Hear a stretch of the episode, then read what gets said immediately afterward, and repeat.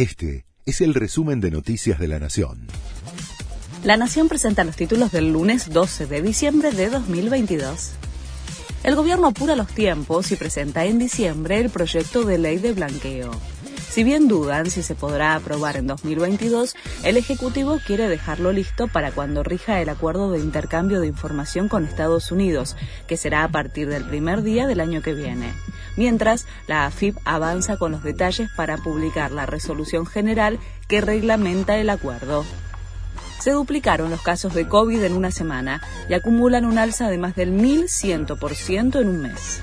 Según el reporte semanal, se detectaron 27.119 nuevos contagios, lo que representa una suba de 115,1% respecto de la semana anterior. De esta manera, los casos volvieron a aumentar por sexta semana consecutiva. Sin embargo, se registraron un 22% menos de fallecimientos que el domingo pasado. El gobierno sancionará a Edesur y Edenor por los cortes de energía. La medida la aplicará el Ente Nacional Regulador de Electricidad. Es por los cortes y las demoras en la reposición del servicio a más de 570.000 usuarios este fin de semana en el AMBA. Detuvieron a una diputada del Parlamento Europeo en medio de un escándalo de corrupción.